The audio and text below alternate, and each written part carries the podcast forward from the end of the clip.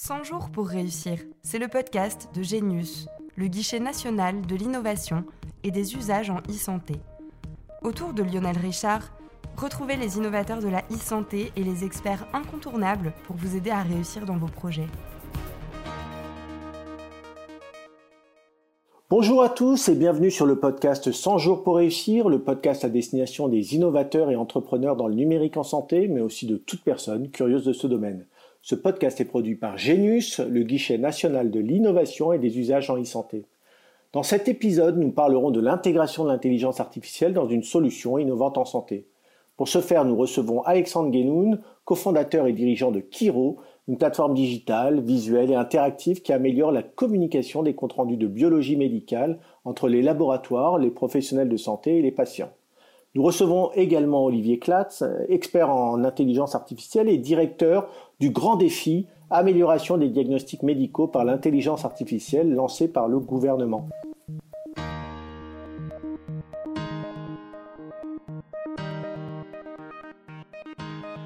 Alexandre Guénoun, bonjour. Euh, merci de partager avec nous votre expérience. Pouvez-vous nous présenter votre formation et votre parcours?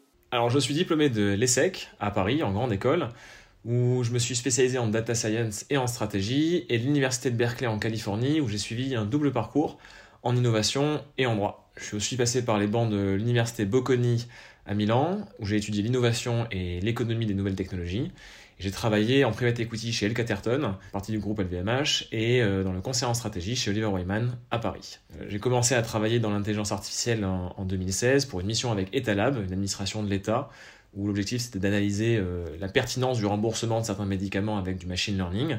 J'ai beaucoup appris pendant cette expérience et j'ai vu l'impact vraiment positif qu'on pouvait avoir avec les nouvelles technologies dans le parcours de soins c'est ce qui m'a vraiment convaincu qu'il euh, y avait des choses à faire dans ce domaine et que si on voulait gagner cette partie, il fallait descendre sur le terrain pour pas garder uniquement les yeux rivés sur le tableau de score. C'est vraiment ce qui m'a décidé à monter Kiro quelques années plus tard. Votre société Kiro a été créée en 2019. Euh, pouvez-vous nous la présenter?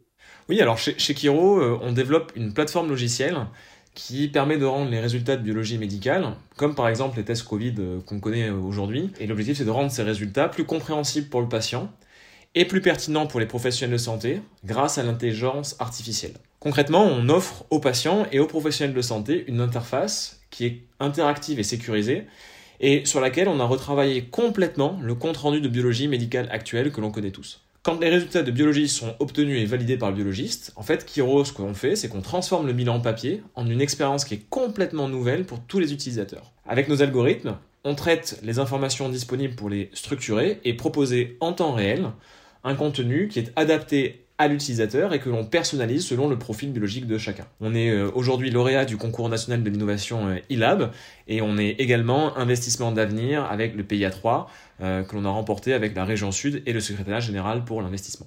L'intelligence artificielle est au cœur de votre solution. Comment définissez-vous cette intelligence artificielle? Qu'est-ce qu'elle est et surtout qu'est-ce qu'elle n'est pas? Par définition, euh, je dirais classique, l'IA, c'est, euh, on pourrait dire, un ensemble de techniques informatiques, souvent issues des mathématiques et des statistiques, qui permettent, en général, à des machines d'accomplir des tâches, résoudre éventuellement des problèmes complexes qui sont normalement réservés aux humains.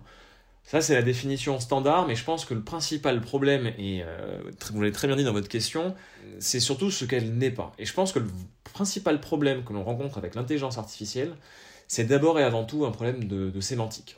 On pourrait effectivement définir mieux l'IA par ce qu'elle n'est pas. Et l'intelligence artificielle, ce qu'il faut bien comprendre, c'est qu'elle n'est ni intelligente finalement, euh, ni artificielle. Au contraire. On pourrait presque dire que l'IA est quelque part un peu stupide.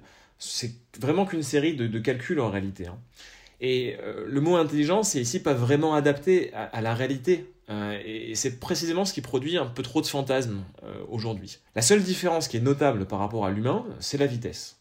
Et le terme qui pourrait peut-être le plus se rapprocher de l'intelligence artificielle dans la réalité, ce serait peut-être informatique heuristique. Le problème en fait, c'est que derrière euh, le terme IA, qui est un terme un passe-partout, euh, on indique finalement beaucoup de choses différentes. L'IA, c'est pas quelque chose de nouveau. Les premières IA datent des années 50. Et il existait déjà beaucoup de systèmes experts dans les années 70-80. Ce qui est nouveau en revanche aujourd'hui, c'est un tout nouveau type d'algorithme que l'on retrouve sous les termes de machine learning et plus récemment encore de deep learning, qu'en français on reconnaît sous le terme apprentissage automatique et euh, apprentissage profond. Et c'est véritablement l'apprentissage automatique qui a opéré euh, un changement complet de paradigme par rapport à la précédente génération d'IA qui étaient les systèmes experts. Autrement dit, euh, l'objectif d'apprentissage automatique, c'est pas réellement d'acquérir des connaissances déjà formalisées, mais plutôt de comprendre la structure des données et de l'intégrer dans des modèles pour automatiser par exemple des tâches. Et quand on parle d'IA aujourd'hui, c'est précisément ces nouveaux systèmes d'apprentissage qui deviennent véritablement remarquables et qui permettent de faire des choses que l'on pensait complètement impossibles il y a peu. Par exemple, traduire des langues, reconnaître la parole ou, euh, dans la santé, lire des images médicales. On parle parfois de plusieurs niveaux d'intelligence artificielle, l'intelligence artificielle forte, l'intelligence artificielle faible. Euh, cette distinction est-elle pertinente? C'est pas forcément aujourd'hui ce qui est euh, le vrai cœur du sujet à mon sens.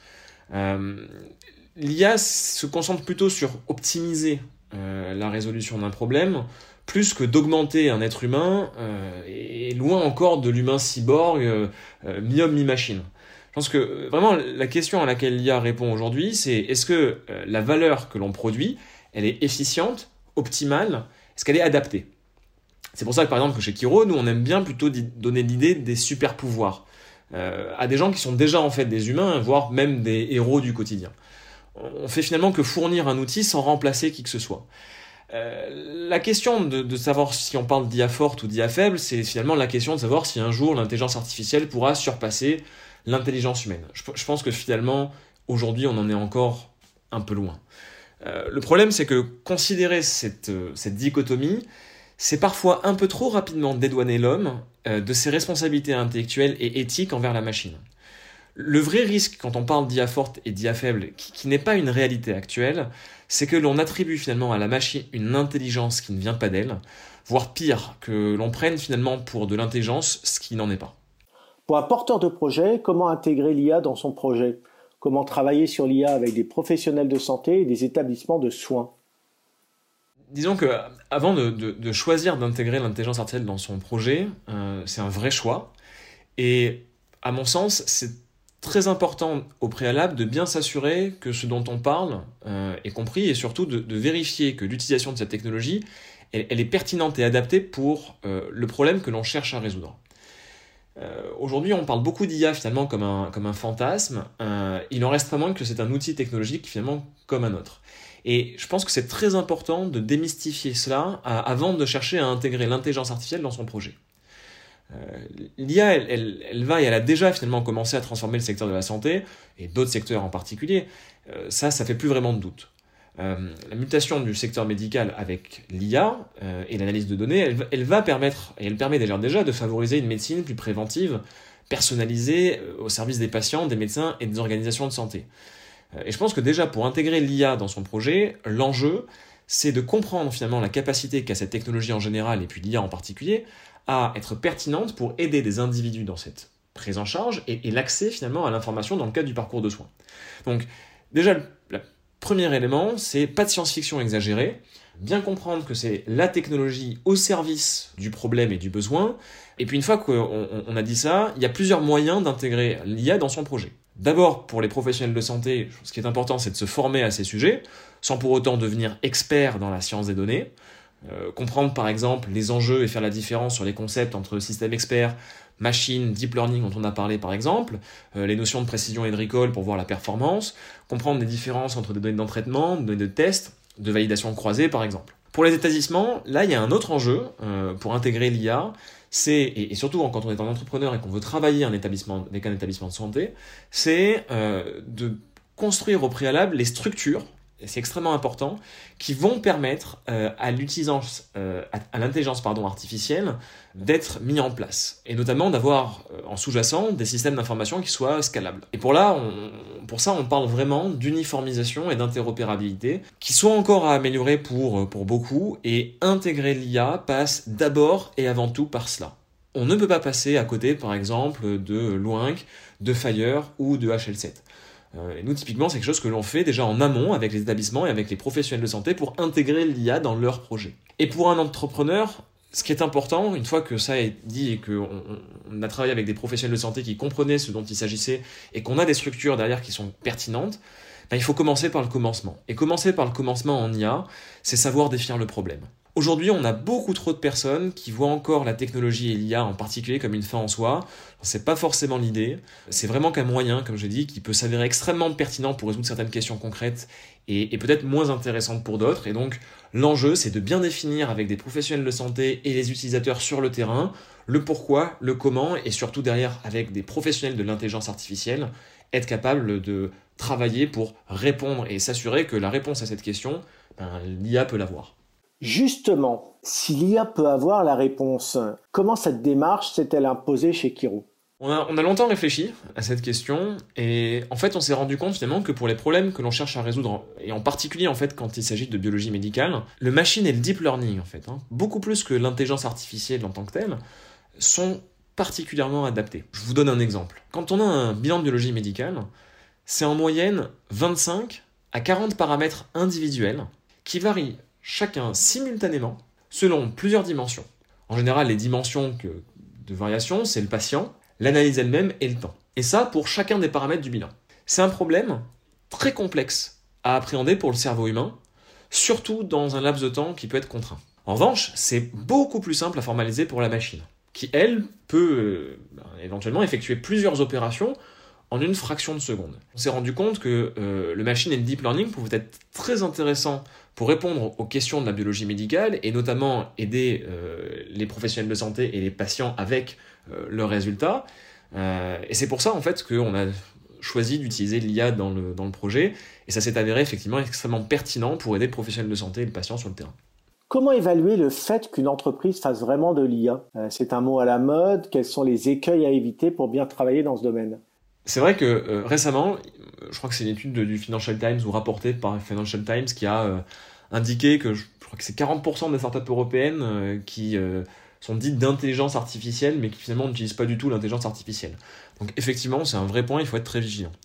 Je pense qu'il y a plein de façons de déceler si on est en face d'une entreprise qui fait vraiment de l'IA. Mais à mon sens, je dirais qu'il y a déjà principalement deux facteurs importants à regarder. Paradoxalement, le premier, c'est l'humain.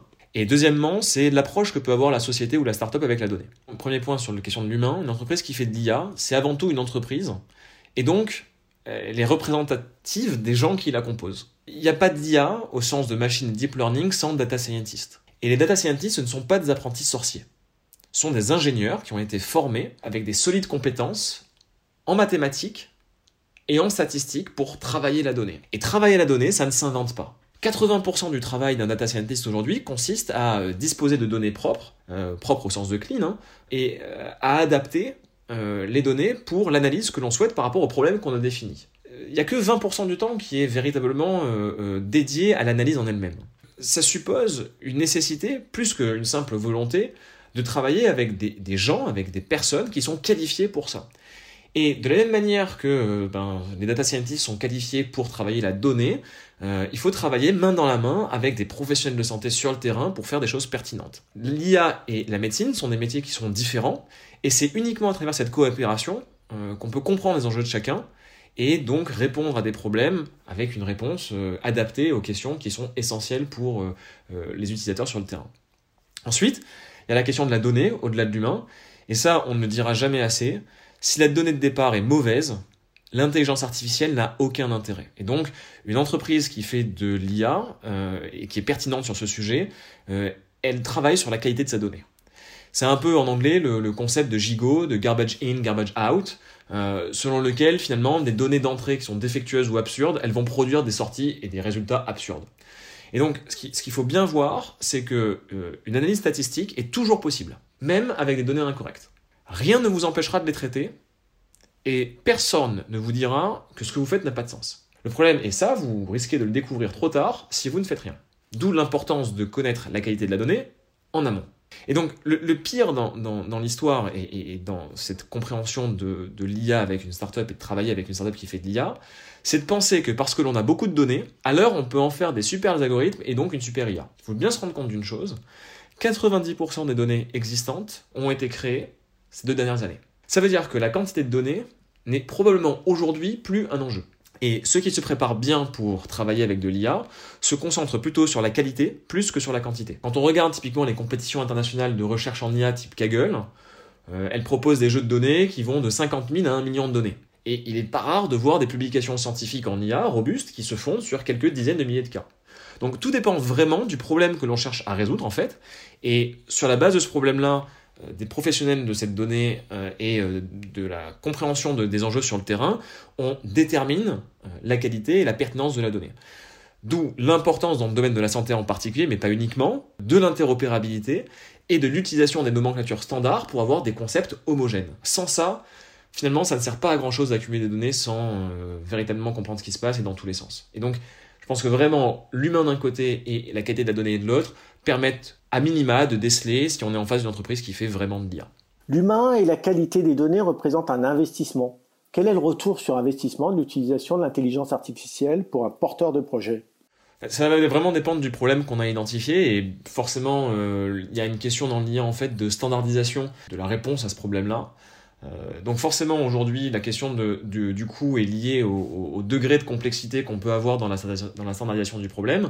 Ensuite, effectivement, et, et c'est vrai, euh, l'IA, euh, c'est euh, répondre finalement à un problème aujourd'hui, en tout cas dans le cadre de Kiro, d'offres par rapport à la demande, de demande d'offres de soins par rapport à la demande de soins. Si on veut répondre à un niveau de service qui est élevé et permettre de dégager du temps médical pour les professionnels de santé, ce qui est important en tout cas dans l'IA qu'on met en place, effectivement, l'objectif derrière, c'est de fournir de meilleurs services et une meilleure prise en charge, plus précise, plus sûre, plus efficace. C'est un luxe que l'on veut offrir euh, à euh, nos utilisateurs, aux professionnels de santé et aux patients dans le cadre d'une offre de service plus globale. Euh, effectivement, ça peut avoir un coût, c'est important, mais l'idée c'est que ça peut aussi avoir un, retour sur investissement important parce que souvent, en fait, on se rend compte que ben, les mesures techniques opérationnelles qu'il faudrait mettre en œuvre pour pouvoir répondre à la même demande avec le même niveau de qualité, ben, elles sont bien plus importantes, souvent d'un ratio de 1 à 10 en fait. Euh, et donc ça, c'est effectivement un, point qui est important si on veut euh, considérer le retour sur investissement de, l'intelligence artificielle dans un projet. L'intelligence artificielle est-elle compliquée à mettre en place au sein d'une entreprise? Est-ce que cela représente un coût élevé? Il y a différents niveaux, euh, différents niveaux, un peu comme dans beaucoup de domaines. si vous voulez avoir un, un service de qualité, effectivement, il faut faire appel à des, professionnels euh, de la data, des data scientists, des software engineers ben, qui ont les compétences pour pouvoir répondre à ces enjeux-là. Euh, c'est des métiers qui sont rares et donc forcément chers. Euh, qui sont privilégiés par la plupart des GAFA aujourd'hui, avec des salaires qui sont quand même assez, assez importants. Et donc oui, effectivement, c'est un, projet qui, qui, part du principe qu'il faut intégrer l'IA dedans, il peut coûter cher, mais la valeur ajoutée en général est là. Euh, et donc, ça coûte cher. Pourquoi? Parce que ça demande en fait une compréhension, une expertise euh, ben, qui est euh, assez unique finalement dans euh, la compréhension de la donnée.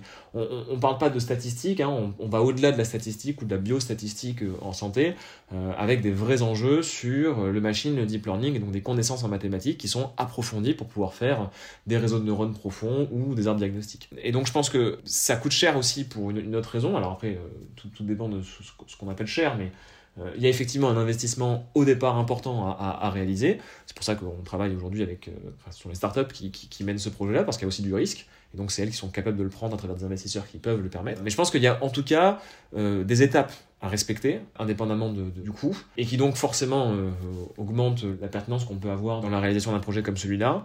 Je pense que la première chose, c'est définir le problème, on en a parlé, clarifier les objectifs, euh, valider que ben, on dispose de la base de données pour répondre aux bons problèmes. Ça, ça prend du temps. La deuxième chose, c'est s'assurer ensuite de la qualité de la donnée, définir ce qui est attendu, travailler avec les professionnels de santé sur le terrain pour évaluer les sources de données et assainir la donnée qu'on va récupérer. Et ça, vous verrez, euh, euh, à l'issue de cette phase, il reste pas tant de bonnes données que cela. Et c'est ce qui peut effectivement aussi coûter cher, ce temps passé à cleaner, à aller chercher de la donnée en parallèle, compléter des datasets.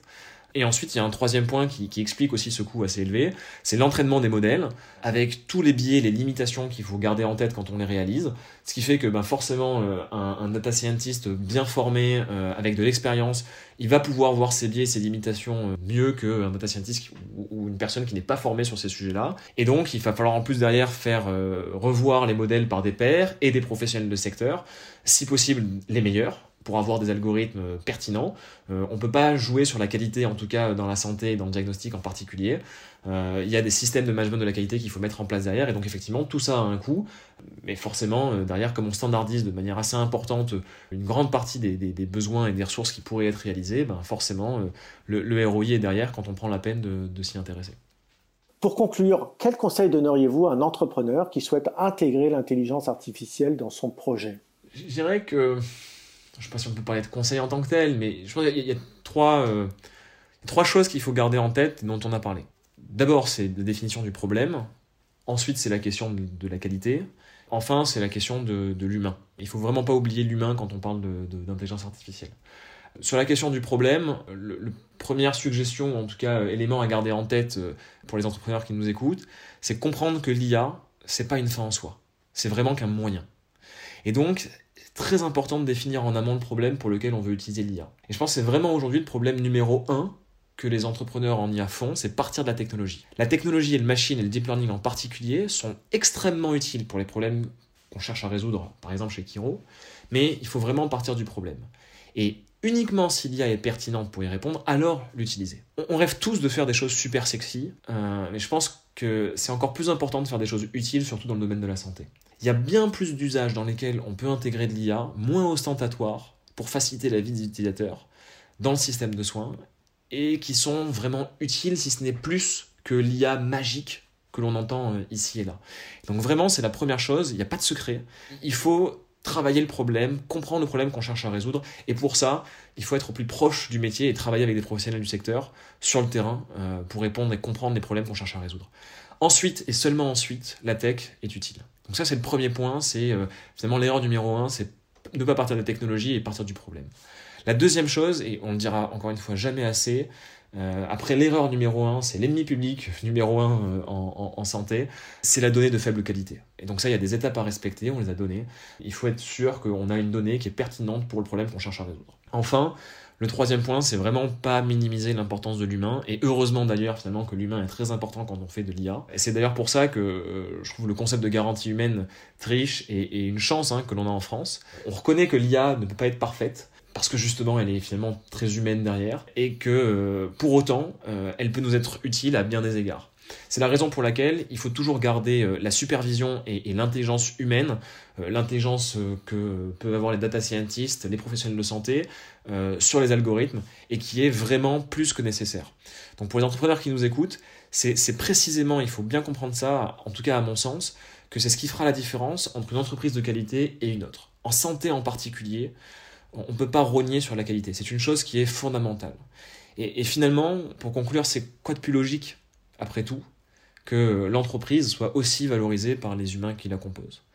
Euh, je pense que c'est vraiment ça qu'il faut retenir euh, quand on veut intégrer l'IA dans son projet, euh, comme enjeu de qualité au service de la santé. Alexandre Guénoun, merci pour votre témoignage.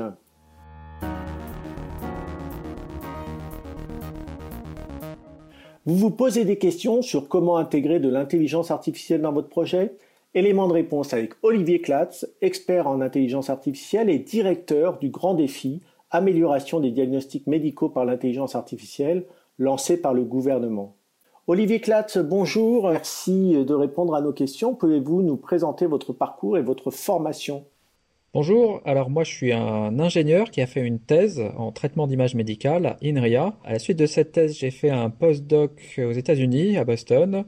Je suis revenu dans un poste de chercheur. J'ai été chercheur pendant six ans sur les mêmes thématiques, le traitement d'images médicales. Et ensuite, j'ai fondé une société que j'ai dirigée pendant six ans également, qui s'appelle Therapixel, qui fait du dépistage du cancer du sein sur la base de la mammographie. Et finalement, ça fait euh, un peu moins de deux ans que je dirige le grand défi amélioration des diagnostics médicaux par l'IA. Vous vous occupez du grand défi amélioration des diagnostics médicaux par l'intelligence artificielle. Pouvez-vous nous en rappeler les grands objectifs? Alors le grand défi, il se structure autour de trois axes. Euh, le premier, c'est accompagner les projets qui sont encore en cours de maturation, qui n'ont pas encore leur algorithme complètement défini, euh, pour leur apporter les moyens à la fois de développer leur algorithme et d'acquérir les données. Donc on est sur un double axe. On a lancé un premier appel à projet, par exemple, avec le Health Data Hub, qui permettait d'offrir un package aux porteurs de projets, du financement pour la R&D, un accompagnement sur, euh, sur l'accès aux données. Le deuxième axe, il vise à accompagner les projets qui sont un peu plus matures et à les financer pour expérimenter et valider leurs propositions de valeur. Donc l'objectif là, c'est pour nous de prendre des projets qui sont encore en risque, donc qui ont déjà une technologie qui est mature, figé quand on parle d'algorithme d'intelligence artificielle, euh, mais qui n'a pas encore fait ses preuves euh, auprès d'un nombre suffisant de patients ou d'établissements de santé. Et donc là, ce qu'on vient financer euh, via des appels à projets, c'est cette phase-là d'évaluation qui coûte de l'argent en fait, souvent sous-estimée par ailleurs par les, les, porteurs de projets. Et on vient financer donc à la fois euh, ben, les nouveaux patients qui rentrent dans l'étude, les statistiques, éventuellement un arc, les ingénieurs qui peuvent travailler derrière en back-office, tout ce que ça va nécessiter pour venir démontrer en fait la valeur sur le terrain de ces algorithmes. Et puis le troisième axe, euh, c'est un axe qui est un peu plus systémique, qui vise à faciliter l'échange de données au sein du, parcours de soins. Euh, et donc l'objectif, c'est d'accélérer sur la thématique de l'imagerie médicale que je connais bien, euh, les échanges de données, en particulier les images médicales.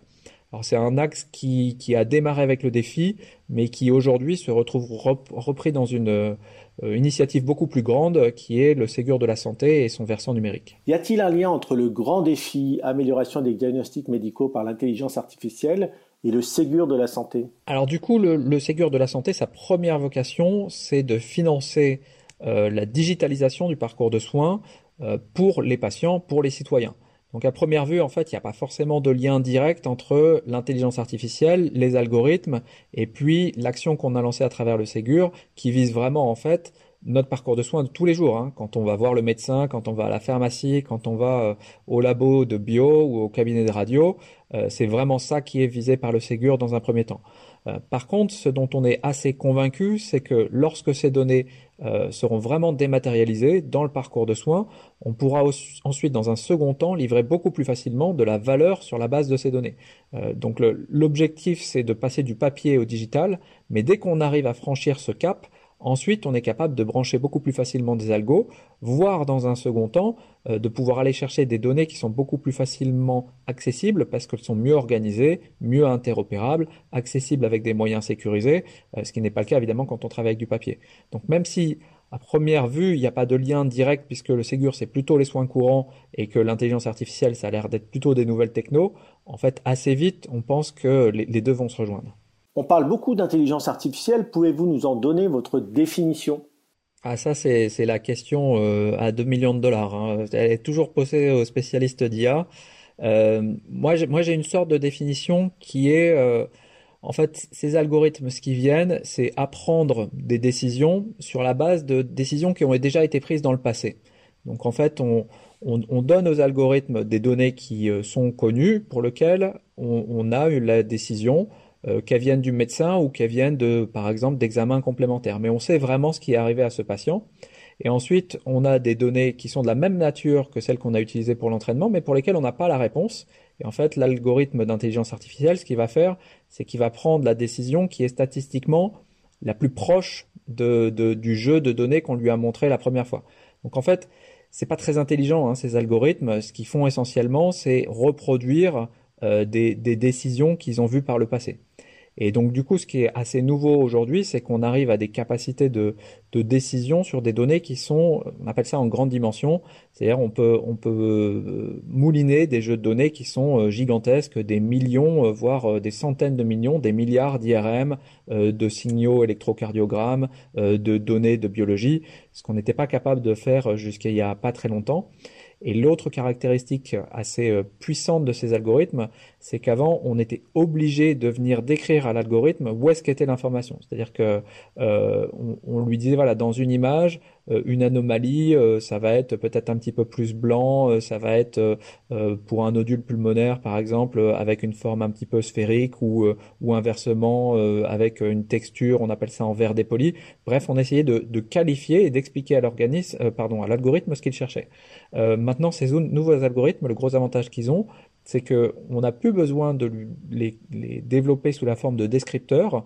On vient juste leur indiquer dans l'image où se trouve l'anomalie et c'est eux qui se font leur propre représentation euh, de ce qu'ils cherchent. Donc c'est un petit peu les, deux ruptures qu'il y a eu ces derniers temps. c'est premièrement, on traite des données beaucoup plus grandes. Deuxièmement, on n'a plus besoin d'expliquer, de caractériser très précisément euh, les anomalies pour les algorithmes. C'est eux qui le découvrent même dans les données. Que pouvez-vous dire à un porteur de projet qui voudrait intégrer de l'intelligence artificielle dans sa solution? Alors je pense que le meilleur des conseils, c'est de ne pas se poser la question vis-à-vis de l'intelligence artificielle. Euh, de mon point de vue, ce qui va intéresser à la fois le patient, mais éventuellement le ministère, quand il va euh, venir financer des produits, c'est la valeur que ça peut apporter pour le système de santé, euh, pour le patient. Donc c'est vraiment la première des questions à se poser, c'est avant de se poser des questions algorithmiques, c'est quoi la valeur que j'apporte? Ensuite, probablement la deuxième question, c'est comment j'arrive à, créer un business model autour de cette valeur. Parce que parfois on peut créer de la valeur, mais c'est difficile d'aller la chercher finalement sur le marché. Donc c'est comment j'arrive à monétiser d'une certaine manière la valeur que je peux créer euh, pour euh, ce patient ou euh, ce système de santé. Puis après, il y a probablement des tas de questions qui sont assez classiques hein, pour les entrepreneurs, comme la qualité de l'équipe par exemple, qui je vais avoir dans ma société, qui va m'accompagner dans mon aventure. Euh, donc je pense que la techno ne doit pas être au centre des, euh, préoccupations de l'entrepreneur qui se lance euh, dans, cette thématique, mais plutôt euh, questions classiques des entrepreneurs et puis questions qui sont beaucoup plus propres à la santé, mais qu'il faut jamais oublier. Qu'est-ce que finalement j'apporte comme valeur à mon patient ou à mon système de santé? Notre épisode touche à sa fin. Merci de nous avoir écoutés. Nous remercions nos deux invités pour leur disponibilité. N'hésitez pas à vous abonner au podcast sur les plateformes d'écoute. Nous vous donnons rendez-vous très bientôt pour un nouvel épisode de 100 jours pour réussir.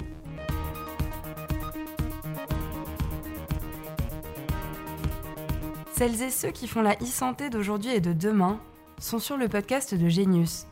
Et toutes les solutions pour réussir sont sur genius.isanté.gouv.fr.